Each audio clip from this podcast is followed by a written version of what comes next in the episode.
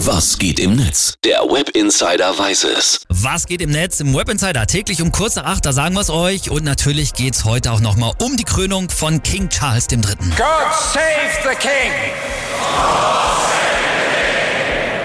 Ja, muss man sich immer noch ein bisschen dran gewöhnen. Prince Charles ist ja irgendwie immer noch ein bisschen drin. Ja, und das seit mehr als 70 Jahren. Ne? Er war der ewige Thronfolger und hat jetzt endlich die Krone übernommen. Die Feierlichkeiten dazu sollen ja rund 100 Millionen Pfund gekostet haben.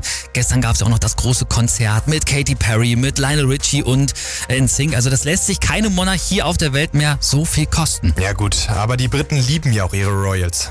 Nein, also da hat sich auch schon einiges geändert. Es gab auch viele Proteste gegen den König. Die Monarchie und die Krönung am Wochenende, äh, die sind mittlerweile echt umstritten und davon wurden zum Beispiel auch viele Videos auf zum Beispiel Twitter gepostet. Not my king!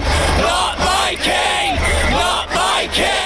Okay, das ist dann doch schon echt heavy. Worüber wurde denn am meisten getwittert und gepostet? Also das große Highlight auch für mich war Williams und Kates jüngster Sohn, Prince Louis. Der hat wahrscheinlich so ein bisschen Langeweile gehabt und hat dann so eine ganz eigene witzige Art zu winken entwickelt. Das sah schon eher so wie so ein Tanz aus, richtig süß. Ja, der hat wirklich allen die Show dadurch gestohlen. Ja, und außerdem wurde auch oft ein Foto von Louis zusammen mit seiner Schwester Charlotte geteilt. Sie ganz in weiß, er in schwarz und das sah schon verdächtig nach Leia und Luke von Star Wars aus.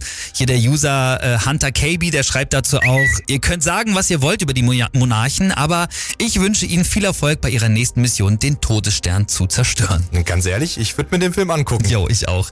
El Hotzo hat sich auch nicht nehmen lassen, hat getwittert. Ich liebe es, dass so getan wird, als wäre die englische, englische Monarchie komplett normal und cool und dann kommt plötzlich so eine Nachricht rein wie der magische Stein von North Sussex ist für die Krönung in London eingetroffen und wurde jetzt rituell gesalbt. Ja, das Ding wurde irgendwie auch im Thron verbaut oder Ja. so, ne? Ja. Muss man auch nicht verstehen. Nee.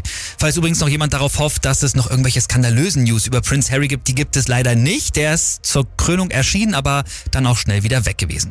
Hier habe ich jetzt noch zwei Postings rausgesucht von den verschiedenen Lagern. Also Greg Flagg, der twittert, eine Monarchie gibt den Bürgern etwas Erhabenes und Transzendentes, etwas, was die Republik nicht geben kann. Je mehr KI, Digitalisierung und Chaos, desto wichtiger werden Halt durch Tradition und Kontinuität. God save the King, okay.